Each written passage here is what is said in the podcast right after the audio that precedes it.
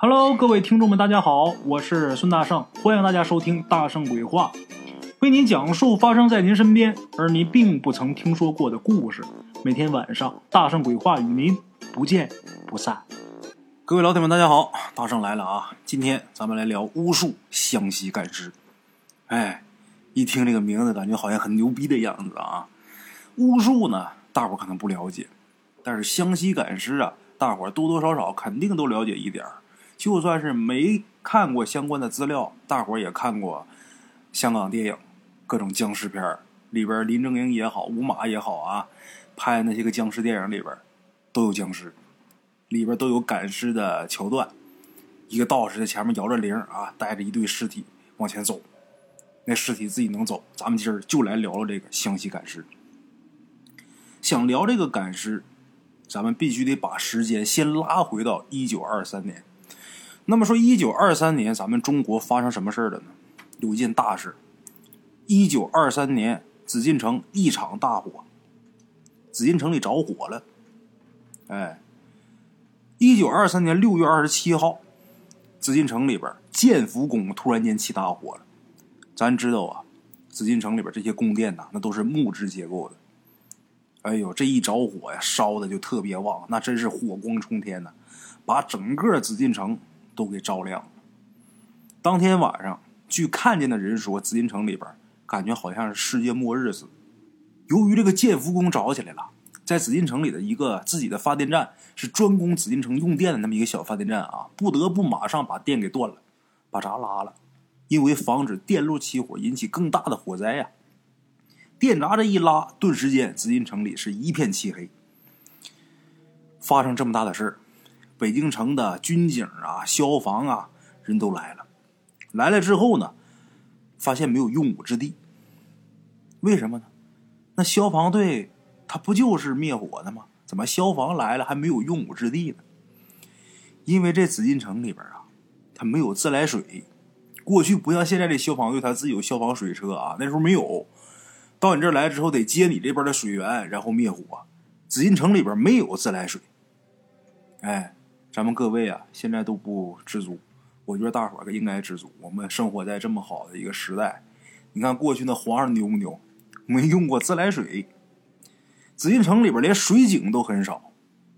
紫禁城里边用水啊，自古以来都是到西郊玉泉山去取水去，所以故宫里边没水。这些消防员来之后都傻眼了，后来没办法，硬逼着想了一个远水救近火的办法。怎么办呢？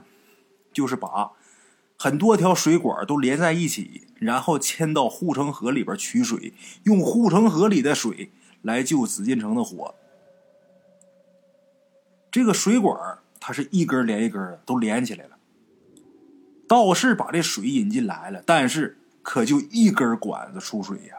本来那么多根管子一起出水，这会儿连到一起就一根管出水，那跟小孩尿尿也没什么区别呀。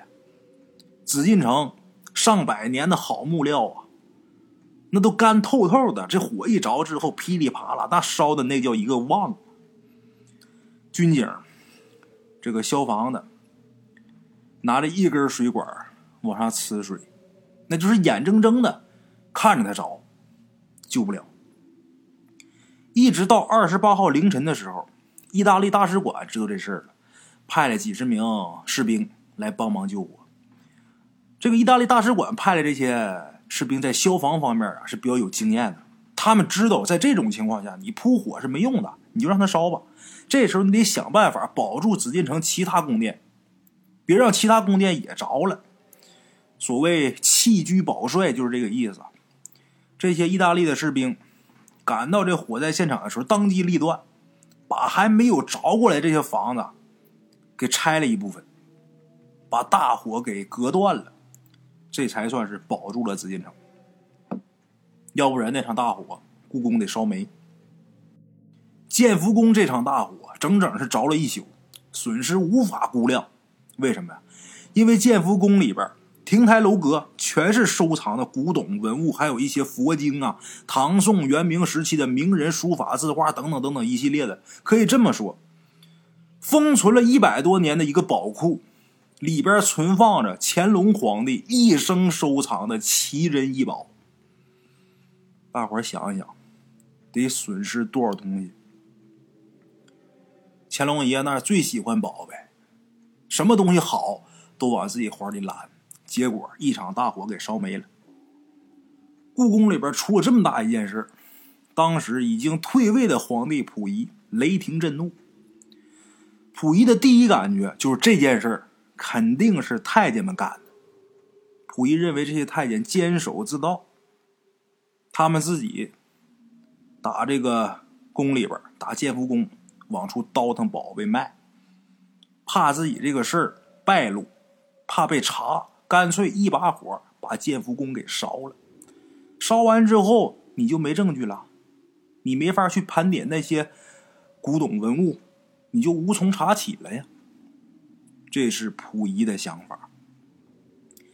至于说之后溥仪怎么处理这些太监，怎么裁撤太监啊，咱们今天这期节目咱就不提了，以后有机会咱们再讲。咱们单说这场大火，在刚开始着的时候，这火不是很大的时候，有不少这个宫娥太监们以救火的名义打里边往出搬宝贝。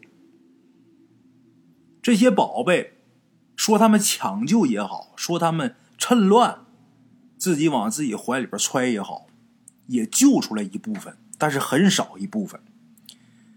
在这一小部分里边。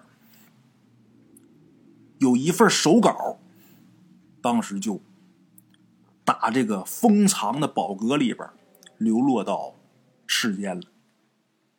哎，流传于世。这手稿叫《祝由科》。这是咱们今天要说的重点。今天依旧还能看到这份手稿，但是只有乾元亨利贞五册。在前册首页上就记载了这份手稿的来源。这手稿是怎么来的呢？在宋代时期呀，一一八八年，当时治理黄河古道，从这个黄河古道里边就刮出了一些碑文，一共是五十八块刻满着密文的石碑。后来呢，有这么一个道士，这道士啊叫张尊，哎，这个叫张尊的道士把这密文给破译了，然后翻译出来这个东西。就是这个手稿《祝由科》，再往后，这《祝由科》就由历代皇家秘密收藏，这也就是为什么这份手稿会打故宫里边流出来的原因。哎，这个《祝由科》呀，《祝由科》这个“祝”字，这个“祝”字在上古汉语当中的意思啊，是与神沟通的咒语。哎，《祝由科》这个“由”字呢，是生病的原因。祝由这个词啊，是在皇帝之前巫师的称谓。恰好呢，这个事儿啊，在湘西苗疆，巫师也自称祝由。联系到湘西苗疆，就要引入咱们今天要说这个湘西赶尸。湘西的这些个巫师们，他们说啊，这赶尸术啊，只不过是祝由十三科当中的入门法术，修习祝由科。前提呢，就是你要为师门免费赶尸三年。修完之后，你得免费给师门干活。这些个干活的人，免费赶尸的人，在湘西就被叫做赶尸匠。大圣说长篇的时候，这两天说的阴阳瓶里边，经常会提到这个赶尸匠，小雨他爷爷。这个赶尸匠啊，利用上古巫术，让那些客死他乡的尸体还魂，让尸体保持不腐，还能让他们自己走，跟着赶尸匠的阴罗走回自己的故乡。一直到上个世纪五十年代，中国官方的记录当中还能看到关于湘西赶尸的描述。哎，就即便今天你去湘西去旅游去，或者是碰着湘西人，他们还是会给你讲一些关于赶尸的传说。他们说呀。湘西苗疆，那是蚩尤战败以后的保留地。五千年前，黄河北岸是蚩尤跟黄帝决战的地方。最终呢，蚩尤战败。战败之后，蚩尤看着自己无数战死的兄弟啊，他就跟自己手下的巫师说：“必须把我这些兄弟们全都带回我们大山当中去。”让他们魂回故土，一个都不能留这儿。于是他手底下这些个巫族们呐，就合力用尽了自己最后的法力，召唤来这些亡灵魂回肉体。巫师一声令下，这些尸体全都站起来，重新排成方阵，掉头往南奔大山方向走。咱们来看看啊，巫师的这个“巫”字，这个“巫”字啊，上边一横代表着天界，下边一横代表着人间。中间那一竖代表着天人连通，左右两边分别是人字，左右两边这个人字啊，分别代表巫师跟蚩尤。关于巫族的故事啊，太多了，比方说传说当中皇帝手下的巫医少女团呐，等等等等，咱们不细讲，以后对机会这大伙详细的说。今天咱们单说夺取中原之后的皇帝族啊，也不知道因为什么，把这个巫术给灭绝了。但是湘西苗疆蚩尤族，他们却是一直默默的守护着这份上古巫术。哎，这赶尸术啊，巫师必须在湘西苗疆的土地才能施展法术，才能让尸体自己走。出了苗疆以后呢，即使这个法师的法力再高强，也没有办法驱动尸体。这个苗疆的范围在哪儿呢？往北边，最北到哪儿呢？到朗州。也就是今天的湖南常德，不能过洞庭湖。往东最东边到晋州，不能过沅江。往南最远到贵州边境。如果你要去云南，你就得跟云南那边的白族巫师借道。哎，往西最远不能过福州跟乌州，也就是今天的重庆、涪陵还有巫山县。哎。这块湘西苗疆啊，是蚩尤用法术加持过的土地呀。这地方虽然说穷山恶水的，但是它永远是最远古的华夏人信仰巫师的见证。为什么会有赶尸术？因为远古华夏人巫族基因里边好像就写着落叶归根，就好像带这四个字似的。生前无论你走多远，走到哪儿，无论你如何漂泊，死的时候一定要魂回故里。赶尸术啊，它是巫术当中控制魂魄的核心，所以一直流传到了今天。如果说在巫术里边，这入门的赶尸术要是再失传了的话，巫术真的就彻底灭绝了。前面咱们说的那些，都是湘西人的传说，什么皇帝啊、蚩尤啊，都是湘西人在传说的。在现实世界当中，那么咱们能不能找着一些关于赶尸的蛛丝马迹呢？翻遍正史。找不到任何官方记录，唯独打纪晓岚那《阅微草堂笔记》里边找着一些线索。纪晓岚咱知道啊，乾隆年间的大学问，博古通今，饱学之士。这个纪晓岚他有一个爱好，就是喜欢记录各种奇闻异事，于是有了那本《阅微草堂笔记》这本书啊。纪晓岚在书里边提到过。他认为尸变呐、旱魃呀、僵尸啊这些死尸不腐还能自己行走的事历史上确实是有记载，而且还不少。这里边的理论依据啊，应该是这样的：人呢有三魂七魄，这大伙都知道。这个魂，他是很善良又有灵性的，但是这个魄，它既邪恶又愚钝。人在活着的时候。这魂儿是可以驾驭着这个魄，魂魄共同驱使肉体，这就是活人。但是人死了以后，魂儿就离开了，所以像什么尸变呐、旱魃、僵尸这类死尸伤人的事儿，都是魄驱使着肉体办的坏事都他干的，这个魄干的。这世界上有一些人法术高强的人，他们能控制住这个魄，让魄听从他的指挥，然后驱使肉体。这就是所谓的移尸赶尸之术，移是移动那个移，哎，但是纪晓岚呢，他对这个说法始终也是半信半疑的，他总认为这个赶尸术啊不太可信，这当中啊应该有其他不可告人的秘密。那么除了纪晓岚的记录以外啊，近几十年来，中国官方的媒体呀也曾经探寻过赶尸的秘密。这个官方啊，也采访过很多湘西的巫师。这个巫师所提及的这个理论呢，确实也跟纪晓岚所记载的控制魂魄有关。包括八九十年代，大伙儿我相信很多人都看过香港拍了很多僵尸电影。这个僵尸电影也都是在说用道术控制魂魄的事咱们把这些个民间传说呀，包括一些记载呀，放在一起总结一下，大概有这么几点啊。魂魄都是有落叶归根的信念，所以这个巫师啊，才能跟魂魄达成协议，驱使肉体才有感尸术。但是呢，也是不是说什么样的尸体他都能赶，有三类魂魄呀。巫师是没有办法跟他们达成协议的，哪三种呢？第一种，病死的。巫师认为这个病死的魂魄呀是被阎罗王给带走了。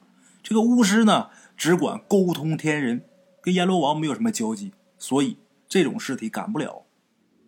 但是在香港电影当中，咱们也看见啊，有一些邪门外道可以从阎罗王那儿借来游魂，制造僵尸。电影那边演那僵尸，跟赶尸术。是不一样的，哎，这是第一种病死的不能赶，赶不了。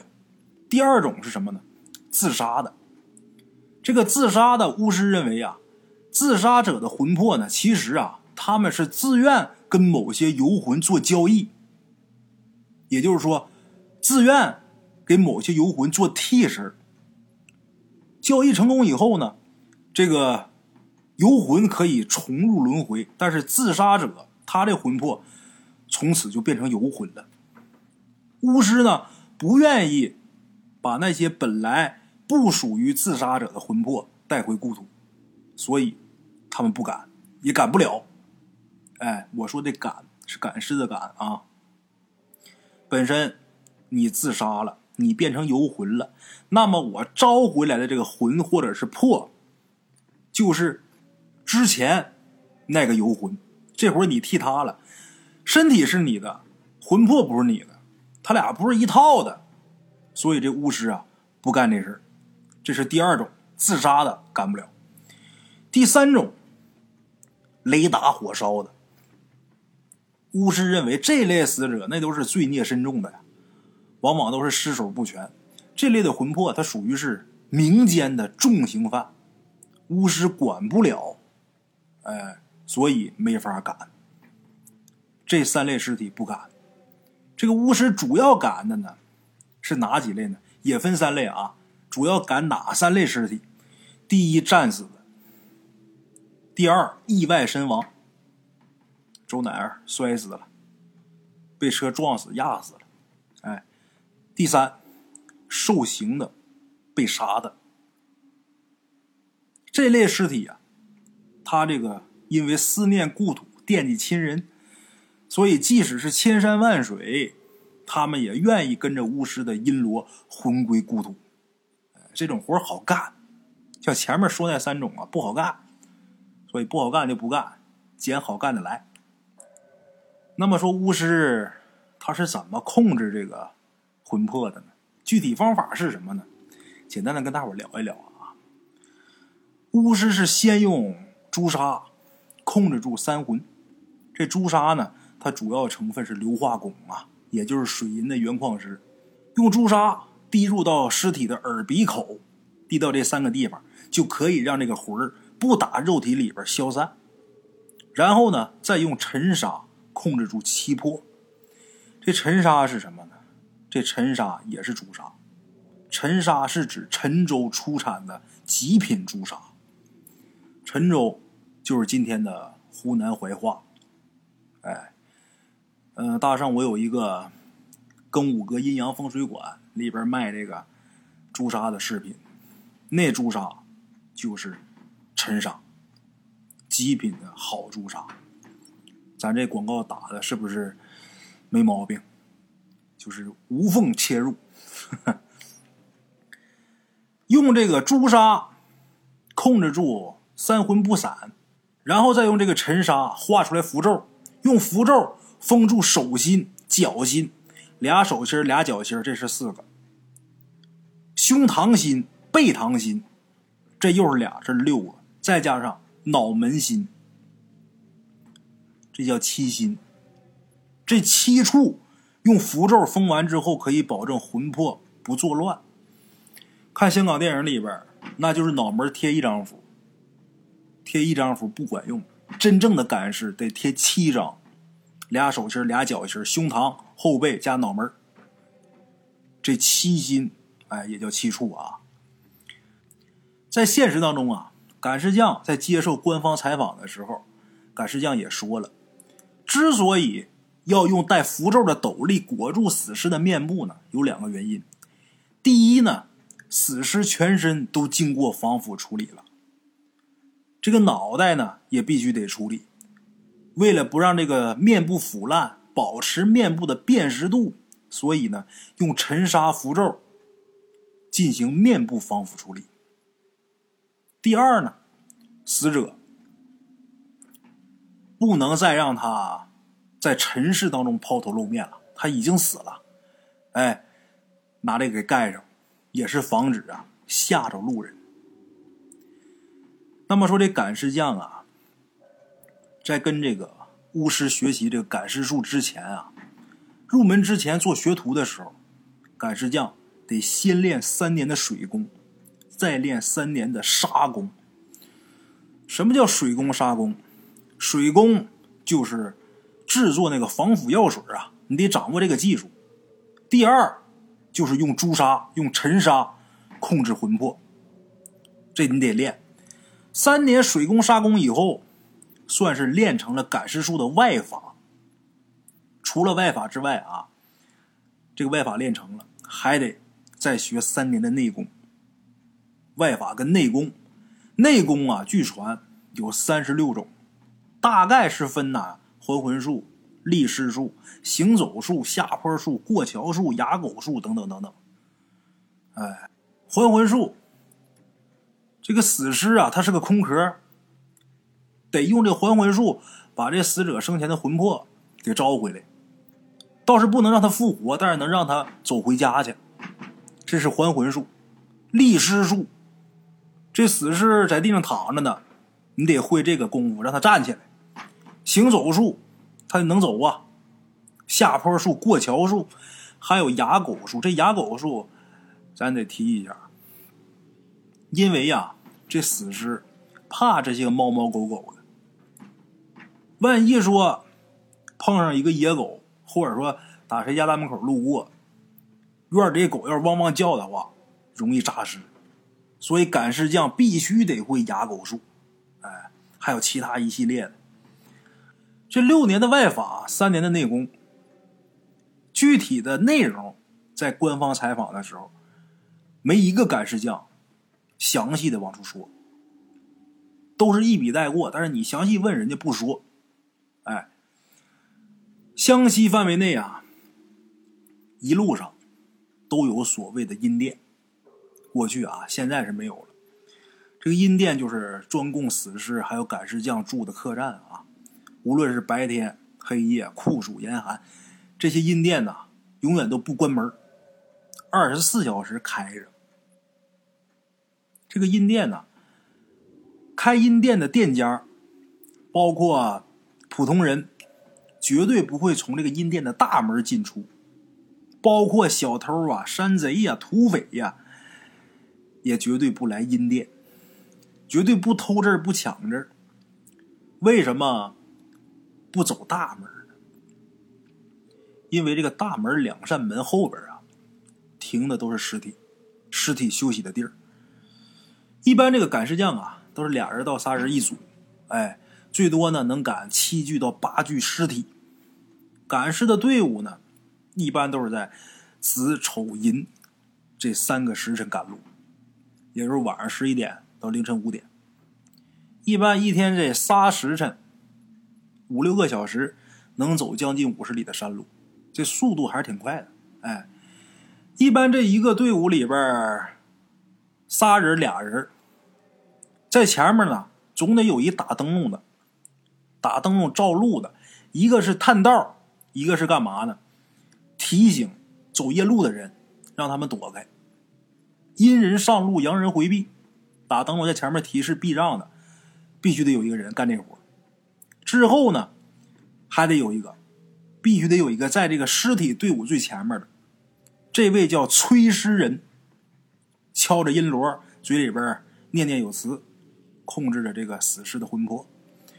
一般都是念叨：“尘归尘，土归土，人的一生好辛苦。僵尸僵尸跟我走，早回故乡下地府。”哎，如果这个赶尸队呀，要是三个人的话，还会有一个在队伍最后边；如果要是就俩人的话，那就没有这位了。如果是三个人的，在这个队伍最后边还有一个人，这个人叫什么呢？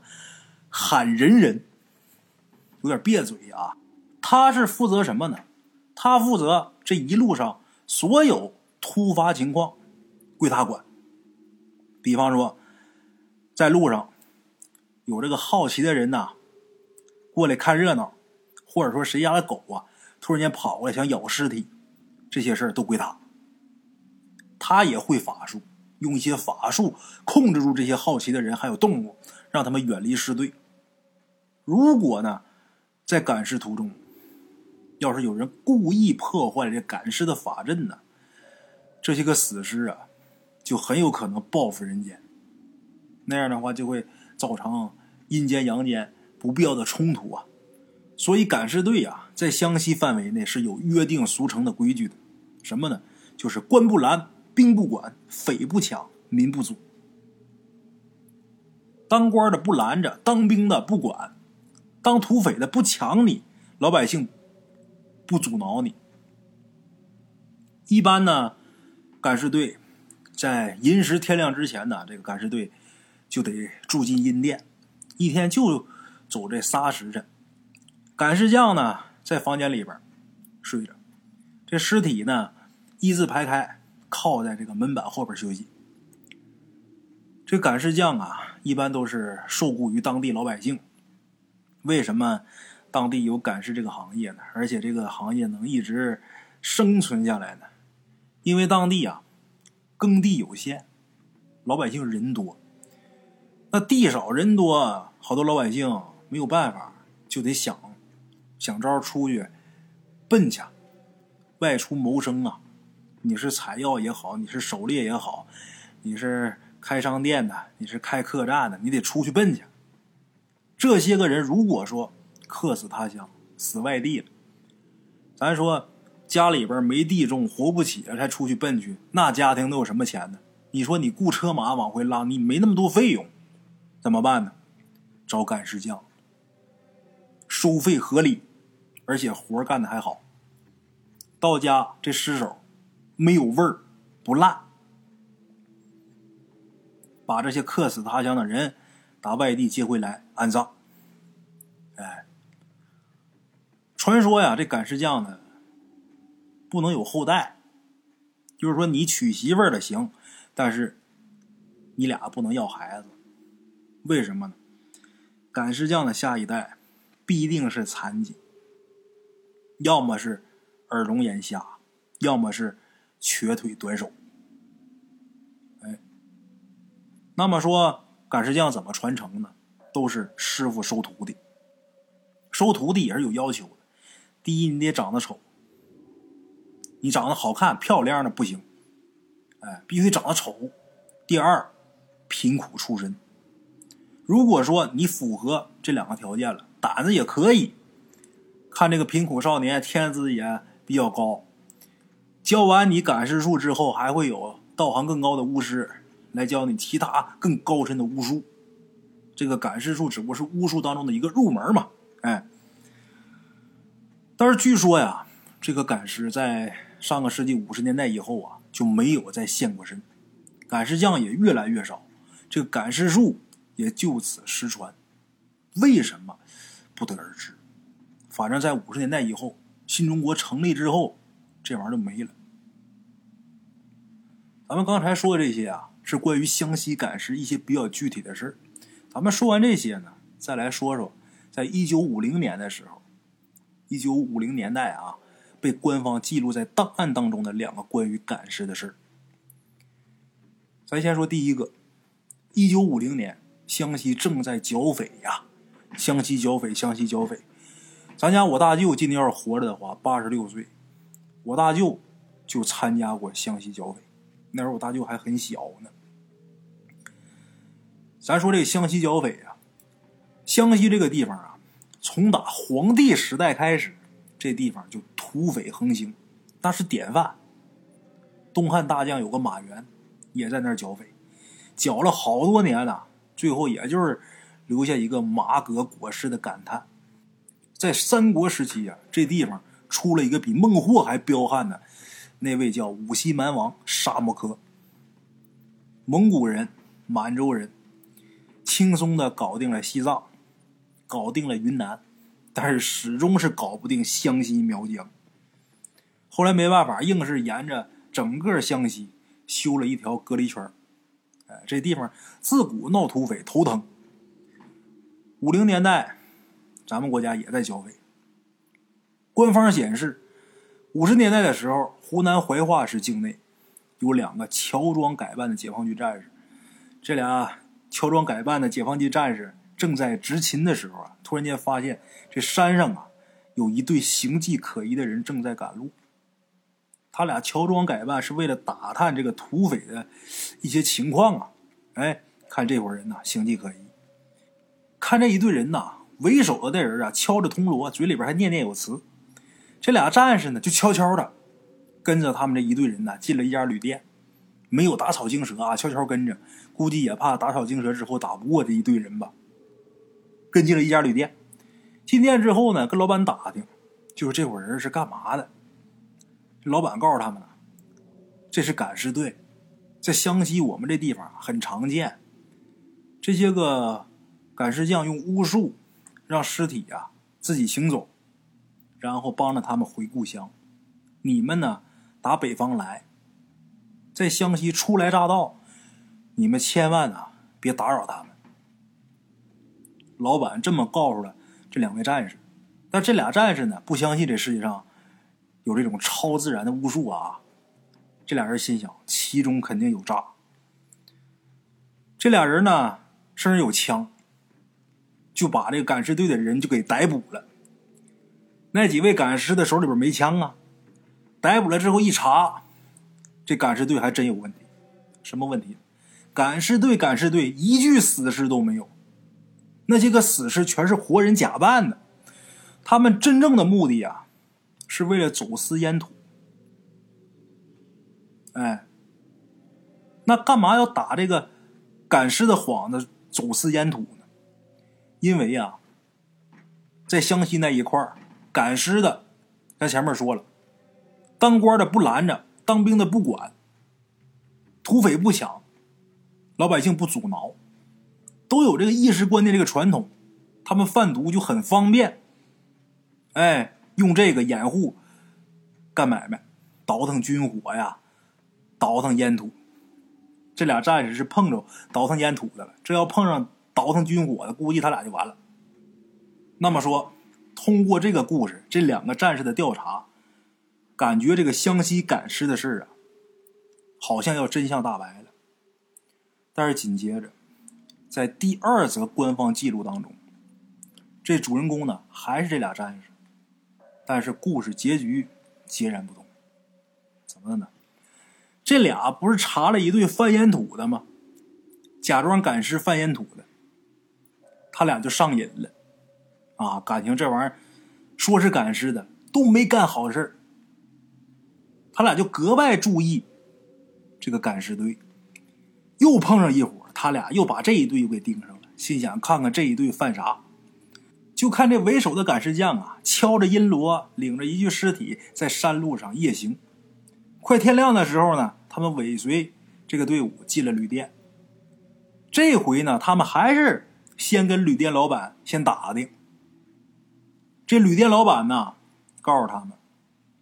这位赶尸的，他是当地比较有名的一名巫师，平时呢用巫医，没少救死扶伤、消灾除祸，得算得上是很正派的人物。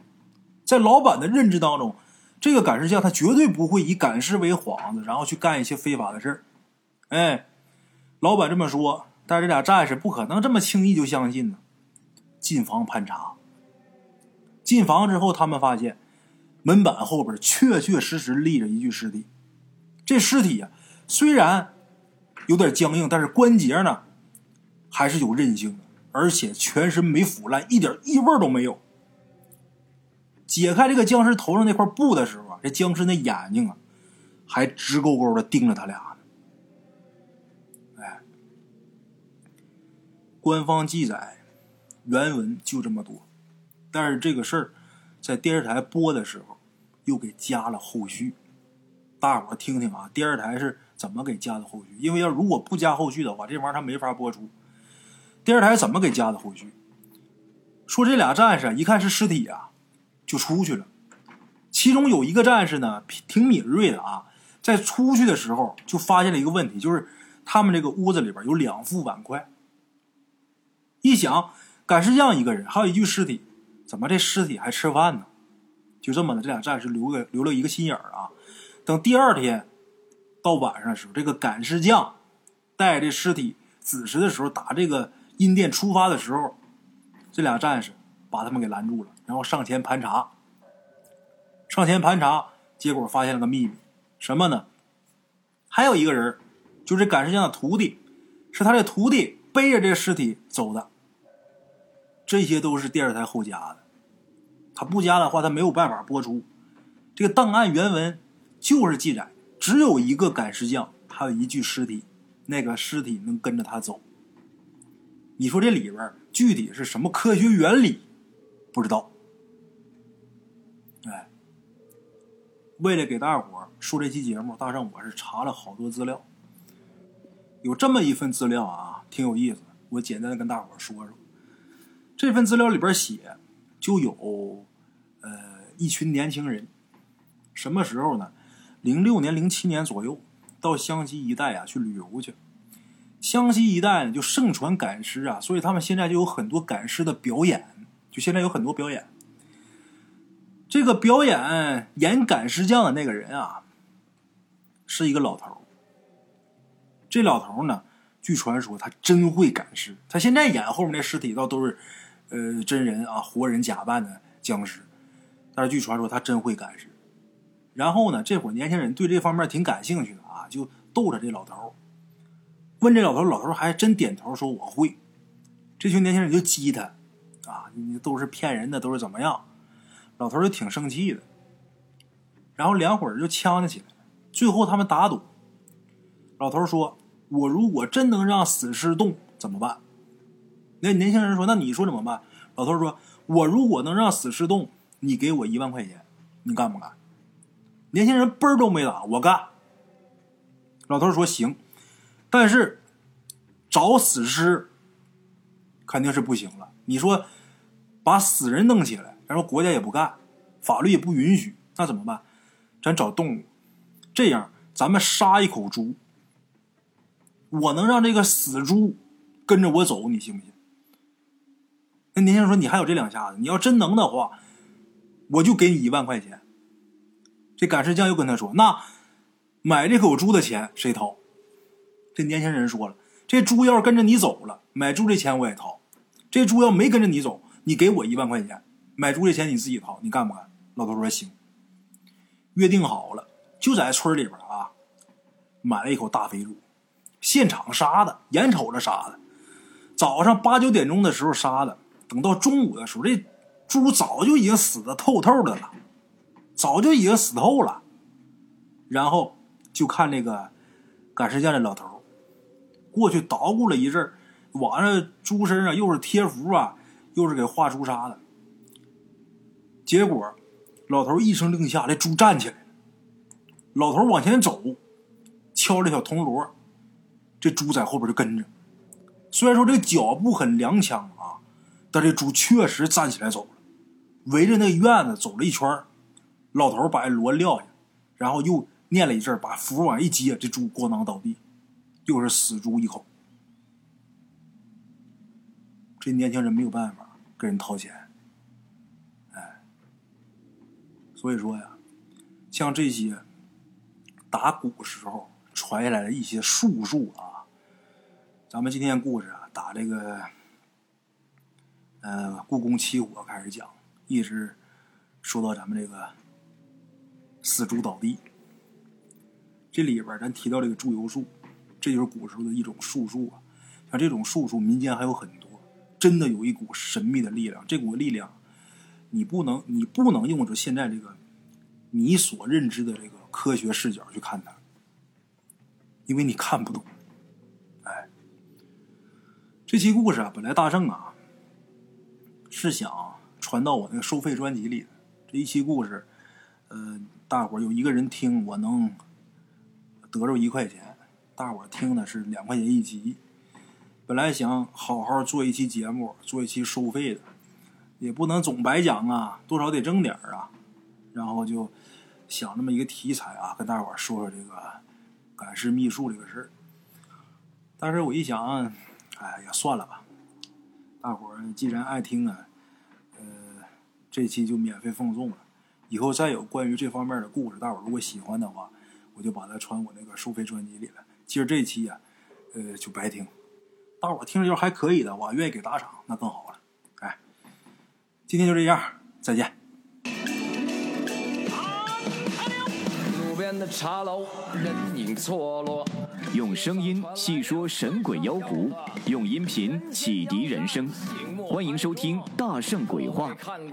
Hello，大家好，我是主播孙宇，吃完了饭，然后就回到自己的课室上啊。回到课室有喜马拉雅、百度搜索“大圣鬼话”，跟孙宇、孙大圣一起探索另一个世界。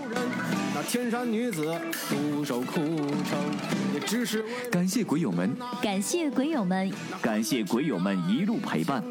大圣鬼话，见字如面。